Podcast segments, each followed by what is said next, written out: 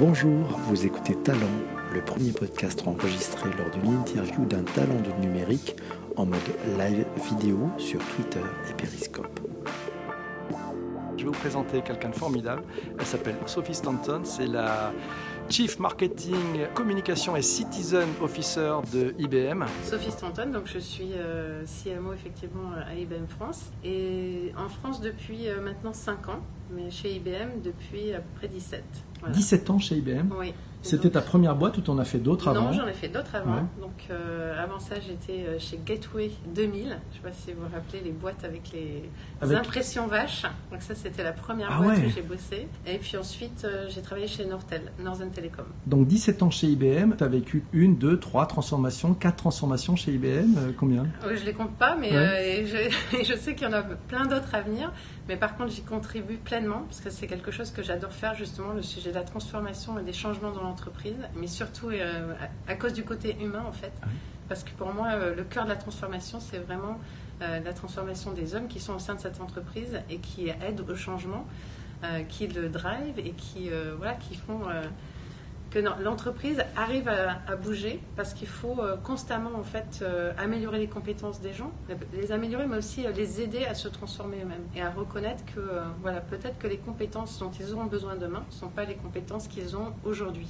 Ce que je trouve génial chez IBM, c'est vraiment qu'on a une opportunité aussi de se réinventer nous-mêmes. On n'est pas seulement sur l'accompagnement des collaborateurs, on s'applique aussi à nous-mêmes les, les, mêmes choses. Donc moi j'ai changé de job à peu près tous les deux à trois ans et c'est une super opportunité. Donc euh, il y a un an, j'étais en fait euh, patronne de la maintenance pour IBM France. J'avais 90% euh, d'hommes dans mes équipes et aujourd'hui, ben, en tant que CMO, ben, c'est 90% de femmes. Donc c'est un petit peu...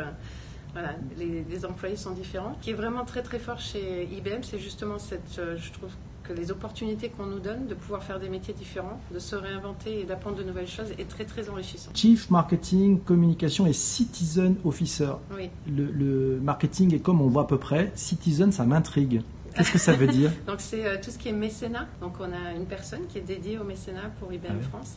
Et je dis une personne, mais en fait, elle a euh, certainement plus d'employés que quiconque euh, dans l'entreprise. parce qu'elle a tous les bras armés, en fait. Elle a énormément de bénévoles beaucoup d'IBMers qui s'impliquent sur des projets euh, voilà, de, mécénat, justement. D'accord. Alors, quels sont vos projets de mécénat, en fait, si tu peux nous expliquer un petit peu Par exemple, je t'en prends un sur euh, le thème de la santé. Un qui me tient particulièrement à cœur, qui est euh, du mécénat qu'on fait, par exemple, sur la ville de Saint-Nazaire. J'aime bien cette histoire parce que c'est un IBMer qui était un bénévole, comme beaucoup d'entre eux, qui un jour a eu une discussion avec un prof et qui s'est dit, tiens, c'est quand même on ne fait pas d'éducation, on n'apprend pas aux enfants à programmer à l'école. Du coup, euh, il n'y a pas tellement en fait euh, de gens qui s'intéressent aux filières scientifiques. Et ce serait quand même bien si on commençait cette éducation beaucoup plus jeune, comme on fait avec les langues vivantes par exemple, pour euh, attirer les jeunes vers tout ce qui est tech et scientifique.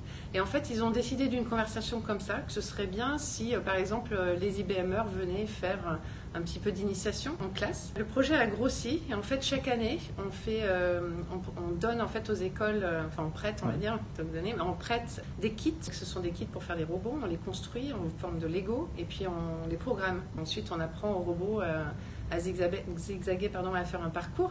Et à la fin de l'année, on a un concours de programmation. Aujourd'hui, cet événement, euh, cette année, il y avait 600 élèves. C'est pour euh, les collèges et les lycées, mais plus particulièrement les collèges. Et en fait, ce qui est euh, vraiment intéressant, c'est qu'on a réussi sur la ville de Saint-Nazaire à vraiment ramener tout un écosystème. C'est-à-dire que maintenant, il y a des entreprises qui viennent présenter ce jour-là les métiers du scientifique. Et donc, c'est hyper intéressant pour les, pour les étudiants. Tu peux nous parler un peu des enjeux du cloud? Parce qu'on entend parler plein d'acteurs. Euh, vous êtes un des, acteurs importants sur, le, sur, le, cloud. Tu peux nous en parler un tout petit peu Je te remercie de le reconnaître. on a une offre qui est faite pour les entreprises et pour recevoir en fait tout ce qui est euh, Watson Ready. Donc c'est Watson Inside, notre offre, euh, notre offre de cloud. Et, on a aussi, on offre la réversibilité, ce qui n'est pas le cas de toutes ces entreprises. Qu'est-ce que c'est la réversibilité on revenir. voilà, on a des solutions hybrides où les gens peuvent avoir euh, voilà, le cloud as pay as you go aussi, euh, c'est-à-dire qu'en fait, quand euh, les petites entreprises qui veulent commencer petit ont la possibilité d'utiliser le cloud et de voir comment, vu, au vu de leur consommation, en fait, d'augmenter ensuite leur utilisation et, leur paiement. Donc c'est comme ça aussi qu'on est. Aujourd'hui, on a la plateforme Bluemix. Donc, une entreprise qui a traditionnellement mis son informatique sur ses propres serveurs, c'est ça. Avec le cloud, l'offre que vous leur faites, qu'est-ce que c'est en fait?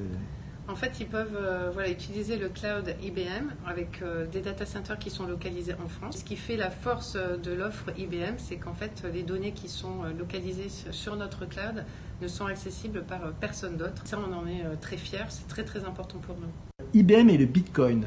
Point d'interrogation. Ça permet en fait de faire des transactions de manière très sécurisée. C'est un système tout qui permet de comment dire d'intégrer des systèmes d'information de plusieurs des banques, euh, des entreprises, mais aussi par exemple ça peut être euh, euh, de la ville, euh, etc. Et qui permet euh, de faire une transaction de bout en bout de manière très très sécurisée en conservant la traçabilité. c'est non répudiable. C'est voilà, je, je, sais pas, j'avais un peu révisé blockchain année 2, je sais pas. Non non, d'accord. Si on parle un peu de management et des femmes dans l'entreprise. J'ai jamais eu un problème d'intégration ou ou d'avancement relatif au fait que je sois une femme. En tout cas, j'ai jamais vécu comme ça. Alors, Donc le, plafond de verre, t'as pas connu en fait. Pour moi personnellement, non, mais, mais j'admets que voilà, ça, je peux le côtoyer et que ça peut arriver autour de moi et que je fais tout euh, quand je vois que ça arrive pour euh, casser euh, le, plafond, de verre. Et euh, utiliser mon réseau du mieux possible pour que voilà, ça n'arrive pas et euh, aussi s'assurer que les gens en soient conscients. Mais en fait, je reviens à l'Irlande parce que je trouve que j'ai eu un, patron en fait qui était hyper bienveillant, mais un jour, il est rentré d'une formation et il m'a dit Sophie, tu sais combien de gens qui tapent à mon bureau, à ma porte, toutes les semaines pour me demander des augmentations de salaire et me dire qu'ils sont les plus beaux du monde mmh, mmh. Il dit Toi, tu le fais pas. Mais vous, en général, les femmes, vous le faites pas. Mais dis-moi, je suis bienveillant, je vois. Si tu attends que quelqu'un, en fait, euh, se rende compte pour toi, et, et, vous, les femmes, vous pensez que il faut en fait qu'on va vous récompenser pour le travail mhm. bien fait que vous avez produit. Et en fait, vous ne demandez pas. Ah, et c'est la grosse différence entre les hommes et les femmes. Eh ben, en fait, je dois, avoir un, je dois, avoir un, côté très féminin, alors parce que je suis comme toi.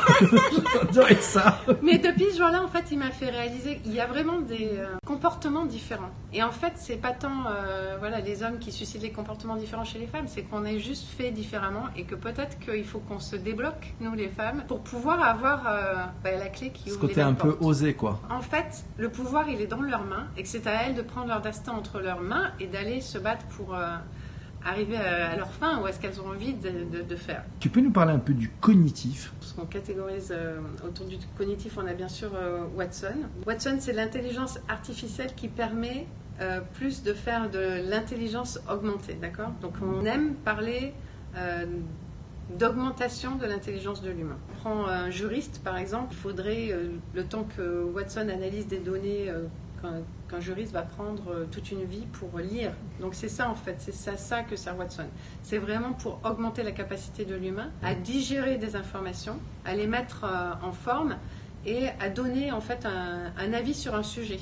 Mais ça n'est qu'un avis, on a besoin encore de l'homme pour euh, donner son jugement final et dire bah, cet avis-là il fait sens. Je pense que la réponse est A, mais je suis que 50% sûr de moi. Et donc, euh, ça va permettre à l'humain, en fait, de savoir si oui ou non, il doit vraiment croire euh, la machine ou pas. Voilà, on est très humble. Tu as entendu euh, Nicolas Sekaki en a parlé justement au Watson Summit en expliquant que nous aussi on tâtonne. Et alors tu disais, vous prenez des risques. et sur la, sur la plateforme du Watson Summit, c'est vrai qu'on on prend des risques, mais parce qu'il faut aussi montrer que on ne sait pas tout, on n'a pas la science infuse. Nous aussi on apprend. Euh, et, en fait, euh, de montrer ce côté humain, ça devrait aider les gens à comprendre que euh, toute entreprise, grande entreprise qui est IBM, même si on est très important et qu'on a, ça fait plus de 100 ans qu'on existe, eh bien, nous aussi, on apprend à travailler avec des méthodes agiles, avec des choses nouvelles. On a une culture qu'on essaye de changer, être différente. On applique les méthodes de design thinking. Voilà, on est nous, on aime s'appeler euh, la nouvelle IBM. Mhm. Il y a plein de choses qu'on fait aujourd'hui, qu'on fait différemment. Et ça, on a vraiment envie que le monde extérieur le voit. Donc, euh, c'est pour ça qu'on fait euh, des choses comme, je ne sais pas si tu as vu le dîner en bleu. Je n'ai pas vu ça, non. Qu'est-ce que c'est le dîner en bleu Alors, le dîner, en fait, c'était justement tout à l'heure, tu disais, tu parlais du cloud. Et en fait, en France, il y a une Saint-Cloud et euh, la Saint-Cloud, c'est euh, de mémoire, c'était le 7 septembre. La Saint-Claude. Voilà. Et donc on s'est dit, mais la Saint-Claude, il y a quelqu'un dans mes équipes qui, en discutant avec les équipes du classe, se sont dit un jour, ils se sont dit, mais on devrait faire quelque chose pour la Saint-Cloud.